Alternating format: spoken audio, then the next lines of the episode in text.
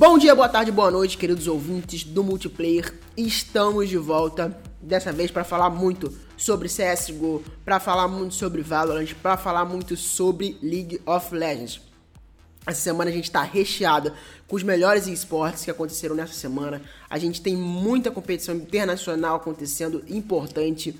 Títulos, é, campeões, regiões estão no topo do mundo de cada esporte. A gente teve o derradeiro momento aí desse último, nesse, nessa primeira parte do ano de 2023, né? Os grandes campeões internacionais de 2023 em diversas modalidades. Então fique ligado aqui com a gente, que a gente vai falar muito sobre o que aconteceu de melhor nessa última semana depois da vinheta. Vai ser que digno de um overtime de uma final. E daí?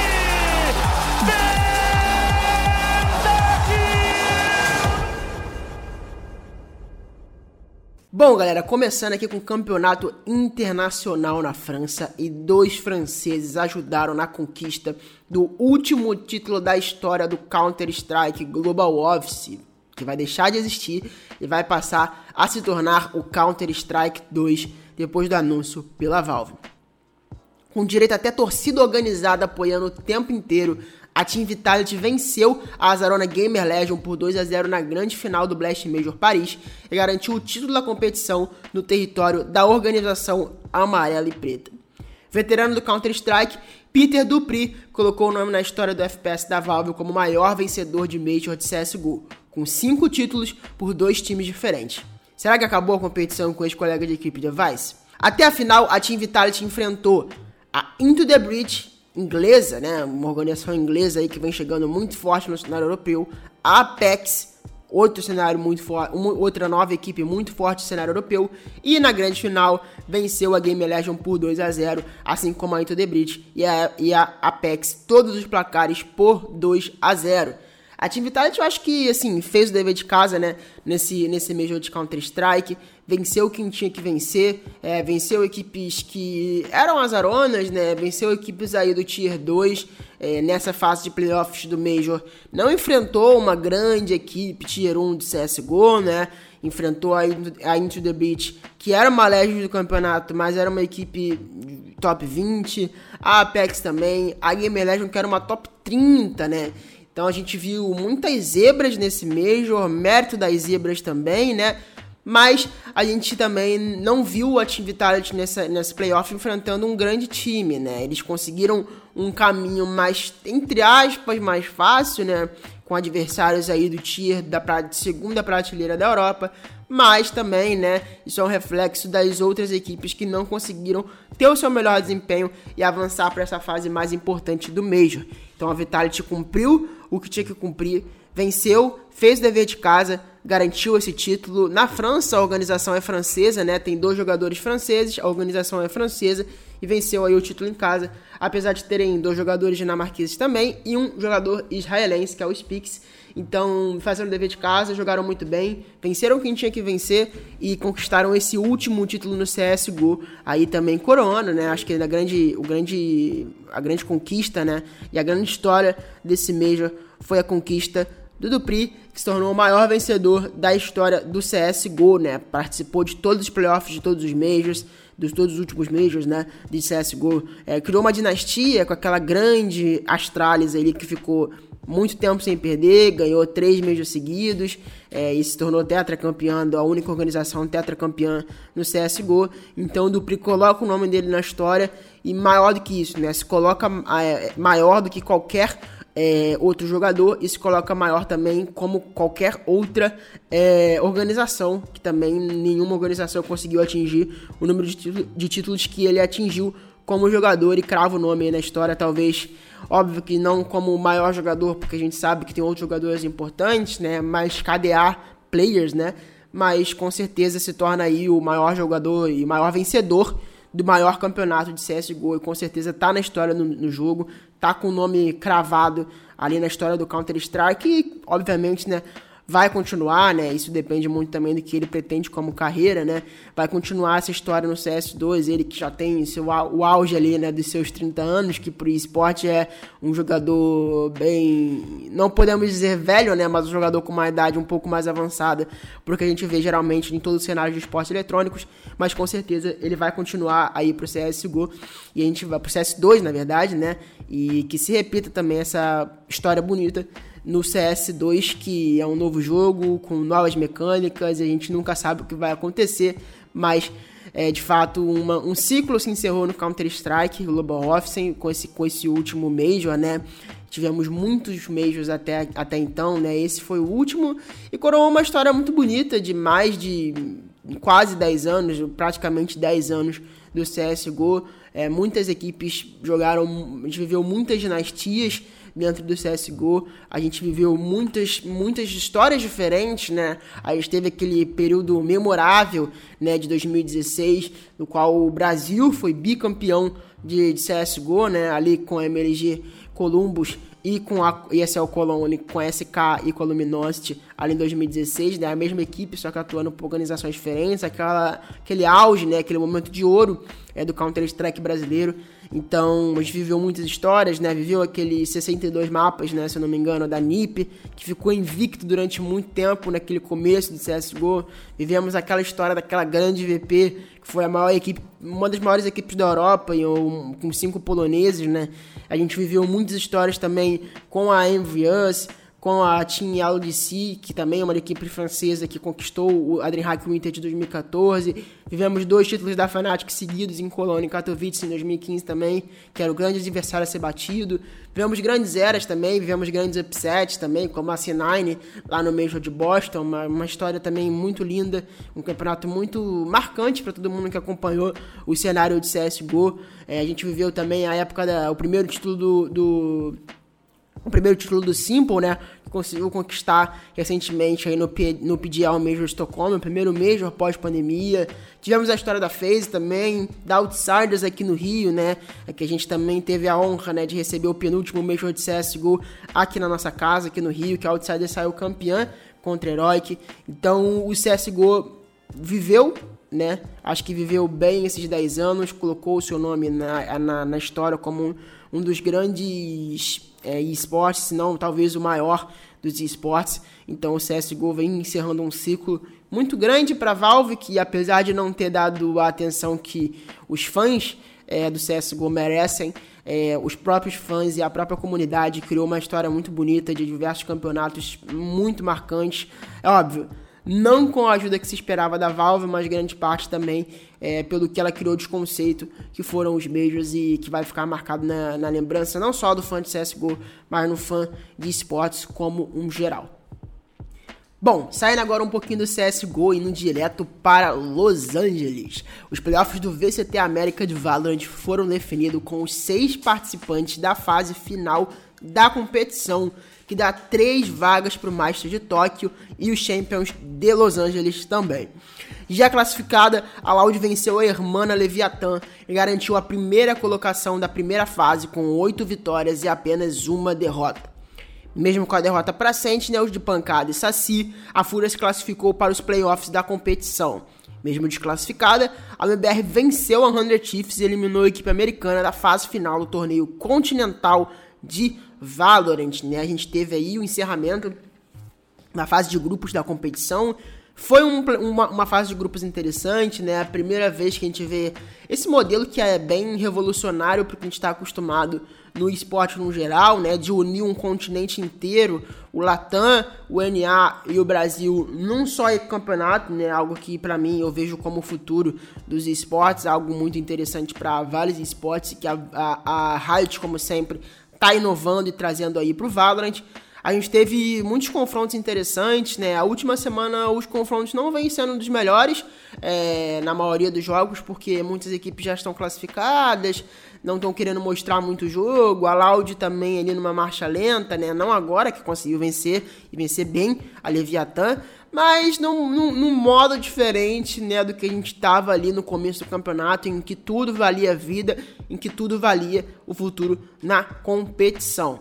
É, a Loud conseguiu se classificar sem muito, sem muito susto, né? O que a gente já esperava, né? E conseguiu coroar essa campanha importante com a primeira colocação, que para eles era algo esperado, né? A gente sabia que a Cloud9 tinha uma equipe muito forte dentro desse cenário norte-americano, mas, por entretanto, todavia, ali nos critérios de desempate, no confronto direto contra a própria C9, a Loud garantiu a liderança e as duas equipes, tanto a C9 quanto a Loud, terminam 8-1 e, além de terminarem 8-1, garantiram já uma semaninha de descanso, se classificando direto para a semifinal upper bracket da, dos playoffs. Como acontece os playoffs, né? A gente está nesse modelo de playoffs do VCT, que é igual e bem parecido com muitos outros playoffs ao redor do, do mundo, né? Dos esportes, né? A gente tem quartas de finais, upper bracket e semifinais, upper bracket. Quem perder nas quartas de finais é, vai jogar a quarta de final da Lauer. E quem vencer vai jogar a semifinal da Upper contra a Loud e contra a C9. Na primeira parte da, da, da, chave, na primeira, na parte de cima da chave, é, a gente tem a Leviathan enfrentando a Fúria. O vencedor desse confronto pega a Loud na Upper Bracket, na semifinal da Upper Bracket. No, no segundo confronto das casas de finais, a gente tem a NRG, a Energy, enfrentando a Evil Genius e quem se classificar enfrenta a Cloud9, né? Querendo ou não, a gente ficou num, num, num, chaveamento meio que América do Sul, Brasil e o chaveamento de baixo, Norte América, né? Mas esse chaveamento vai se embolar, vai dar uma misturada, porque a partir das quartas de final da Lower Bracket é selva, quem perder tá fora dos playoffs, tá fora do Masters, tá fora. Não só tá fora do Champions porque tem o Last Hand, mas tá fora do Masters também de Valorant, tá? É, vai, esses confrontos vão acontecer nas próximas semanas, esses confrontos vão acontecer em breve. O confronto da Fúria acontece amanhã e o confronto da Energy também acontece amanhã, tá? É, então, na verdade, eu falei que a Loud ganhou uma semana de descanso, na verdade a Loud ganhou um dia só de descanso, mas vai jogar um pouquinho mais cansada do que os outros times que vão ter que jogar essa MD3 aí nas quartas de final da Upper Bracket do VCT Américas, né? Então a gente tem aí esse campeonato tão importante para o cenário de Valorant chegando no final e a gente espera que a gente tenha três equipes, é, não podemos dizer mais três equipes brasileiras, né? Porque a gente não só, tem, só temos duas, né? Mas a gente espera, eu sempre, pelo menos eu sempre torço para que a gente tenha um, que a gente tenha três equipes latino-americanas nesse Masters. Eu acho que vai ser muito representativo caso isso de fato aconteça, depois da gente ter perdido o Lock-in, né? Ter perdido mais uma vaga para Europa por conta da derrota da Loud no Lock-in.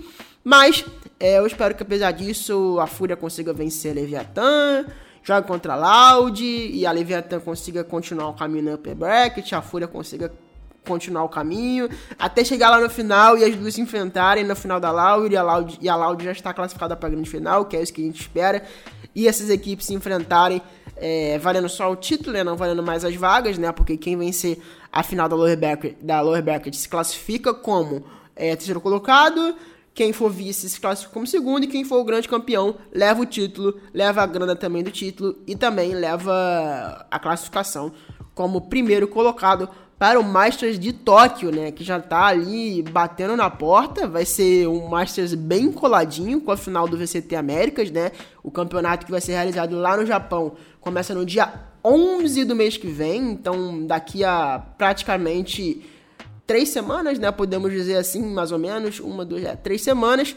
Então, até a final do VCT Américas. O final do VCT Américas acontece no dia 28 de maio, aí no próximo domingo. Então a gente vai ter um campeonato aí, uma preparação bem curtinha aí, de mais ou menos duas semanas, para os times da, no final da VCT Américas se prepararem para o Master de Tóquio, que é o grande campeonato chegando aí, né? O grande campeonato que acontece, obviamente, antes dos Champions, que aí esse sim é o grande campeonato do ano, mas o Masters também é muito importante para colocações, é muito importante pelo título e é muito importante também pela grana. E novamente a gente espera que a gente tenha equipes latino-americanas classificadas, as três classificadas pra, para essa fase final do VCT Américas, pessoal. Saindo agora um pouquinho desses cenários aí de FPS, né? A gente começou primeiro com CSGO e depois falamos sobre outro FPS. Agora a gente vai pro MOBA da Riot Games, né? O campeonato aí mais importante no momento acontecendo no mundo dos MOBAs, o Mid-Season Invitational, o Campeonato Internacional de League of Legends. A China provou mais uma vez sua superioridade como região durante o Mid-Season Invitational e repetiu a final do Campeonato Nacional Chinês em pleno MSI, né?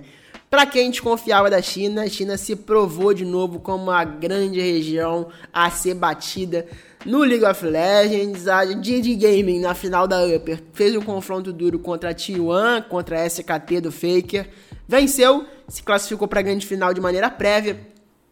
Ali na Lower a gente viu um show da Bilibili que varreu a Lower Bracket. Primeiro, eliminou o segundo seed o, o da, da, da Coreia do Sul, que foi a Genji, né? Fez um 3 a 0 ali bem sólido contra a Genji e depois venceu num 3 a 1 impressionante a SKT de Faker que vinha embalada no campeonato, né? Venceu e garantiu a final sendo um reboot, né, da final da LPL, sendo uma, um, um repeteco da final ali da LPL. Então, realmente, de fato, a superioridade chinesa ficou mais do que provada nesses últimos confrontos, mas na final a JD garantiu a vitória e o título do MSI por um 3 a 1 né? Repetindo o placar da própria LPL também, né? Que também terminou num 3 a 1 Então a JD, JD Gaming se classificou, é, se classificou não, né? Se garantiu como grande campeã do Mid-Season Invitational, né? Esse campeonato de meio de temporada, né? Campeonato Internacional de meio de temporada. Garantiu o título e garantiu também a premiação da competição, né? E acho que mais importante as lições deixadas sobre esse, deixadas sobre esse campeonato para o mundo como um todo é que a China não dá para não dá para menosprezar a China. A gente sabe que os atuais campeões do mundo são coreano, por, coreanos, porém a China não pode ser menosprezada. A China cumpriu o papel dela como região e acho que essa rivalidade China contra a Coreia vai durar muito dentro do League of Legends, pelo que a gente está vendo nos últimos tempos, pelo que a gente está vendo é, como as outras regiões não conseguem evoluir. A LCS anda, anda muito mal das pernas, muito mesmo, tá quase virando uma região wildcard. Só não vira uma região wildcard porque tem muito dinheiro. A gente vê ela que, que era uma grande contender né, a parar essa dominação da, da, da LCK e da LPL, que no momento não se aplica mais. As duas equipes foram muito mal, as equipes não foram bem. E a gente vê a LEC no momento se estagnando, né? A LEC sempre foi muito, muito criativa. Eu acho que continua sendo. A G2 trouxe piques muito inovadores para dentro do campeonato. É, criou um meta dentro do campeonato, né? Com esse, com esse Nautilus, com esse caçante mid, entre outras escolhas. Mas é, só essa, essa ousadia, né? Em criar coisas novas dentro do cenário competitivo, trazer novos piques, parece que não está sendo o suficiente para essas equipes europeias se desempenharem como eles estavam desempenhando é, em outro momento, né? Que a gente viu finais de, de, de Mundial com equipes da, da LEC e finais de MSI, títulos de MSI, como foi o título da G2. Mas parece que isso não vem mais acontecendo, parece que a LEC estagnou um pouquinho e que a gente vai ter que ver esse domínio coreano e, e, e chinês durante um tempo considerável aí dentro do nosso queridíssimo League of Legends, né? Tem que se acostumar com esse domínio, que é um domínio que eu acho que reflete o nível de investimento dessas duas regiões, tanto a China quanto a Coreia, investem muito dinheiro um dinheiro assim absurdo, mas acho que, como eu vi muitas pessoas falando no, no, no, no Twitter, investem de maneira correta, né?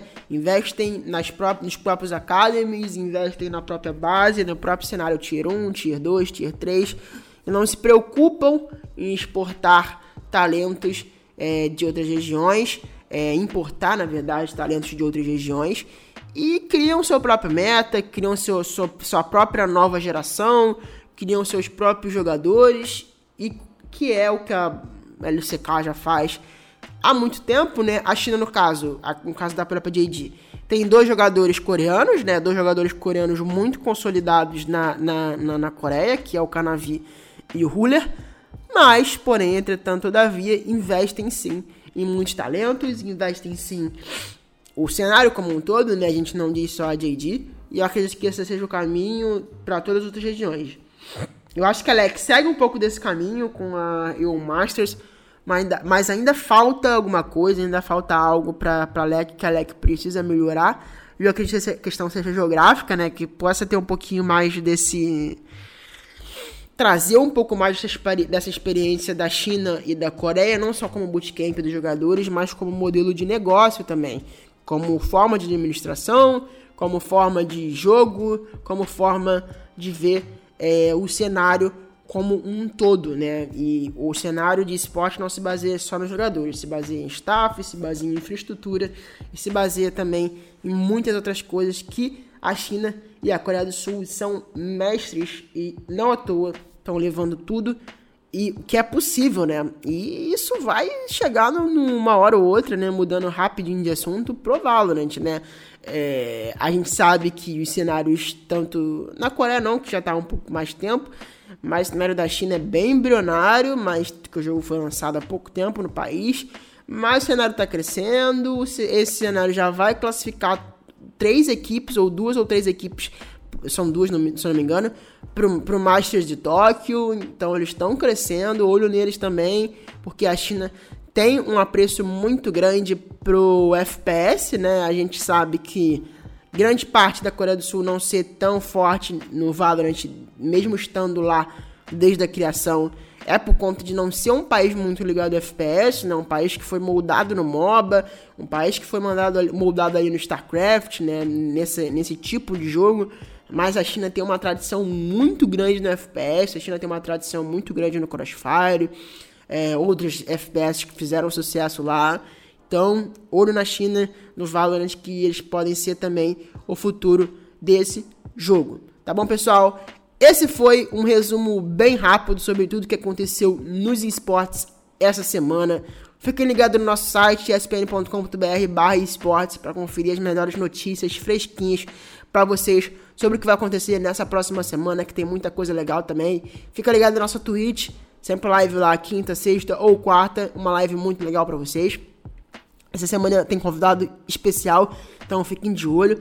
É, fiquem de olho também nas nossas, redes, nas nossas redes sociais, Twitter ESPN Esportes Brasil e Facebook ESPN Esportes Brasil. Fiquem ligados lá para ver todos os nossos conteúdos que saem no site, entre outras coisas também, tá? Muito obrigado para quem escutou até aqui. É, muito obrigado para quem também acompanha, acompanha nosso conteúdo nas redes sociais. Esse foi o Multiplayer. Até a próxima, pessoal. Tchau, tchau.